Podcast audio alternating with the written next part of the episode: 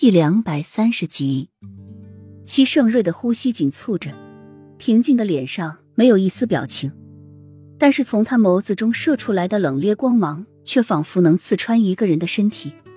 整个屋子里的温度骤降了几十度，不仅冷，而且蚀骨。这个屋子里仿佛是一个地狱，只要多待下去一秒钟，就会窒息而死。满屋子的宫女太监跪了一地，撑在地上的手。都不由得发抖，额头上渗出细腻的冷汗，甚至都不敢呼吸，生怕惹怒了太子，找来杀生之祸。齐盛瑞的嘴角冷凝的抿着，从桌上端起雨涵的爱心蛋糕，看看这里面都有什么。他也有点不相信雨涵不会那么做，甚至心中在祈祷着。但是太医拿出一根银针，在上面扎了一下，立即银色的银针变成了黑色。太医吃惊地说：“莫非这毒是下在这糕点所中？”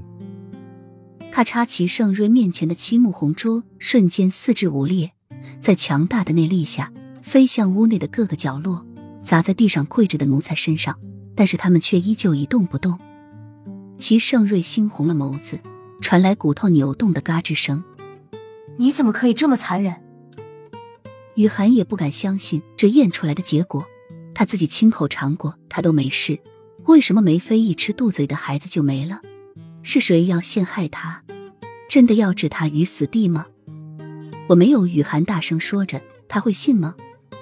昨晚我都已经被你感动了，可是没有想到你会那么心狠手辣的，想要毒死梅妃肚里的孩子。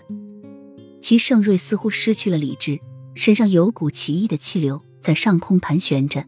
仿佛只要他一动，就会把所有的人都卷进去，然后全部碎成碎片。就算我要杀掉梅妃肚里的孩子，我为什么会傻到把药放在自己做的爱心蛋糕上？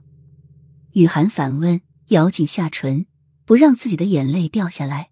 世界上最痛苦的事情就是被心爱的人误解，就是因为这样，所以他才下定决心的要退出。齐盛瑞一时也无语了。就是再笨的人也不会把毒药下在自己做的糕点上，而且还在他面前。但是梅妃也确实是吃了这爱心蛋糕才没有了孩子，难道是有人要陷害雨涵吗？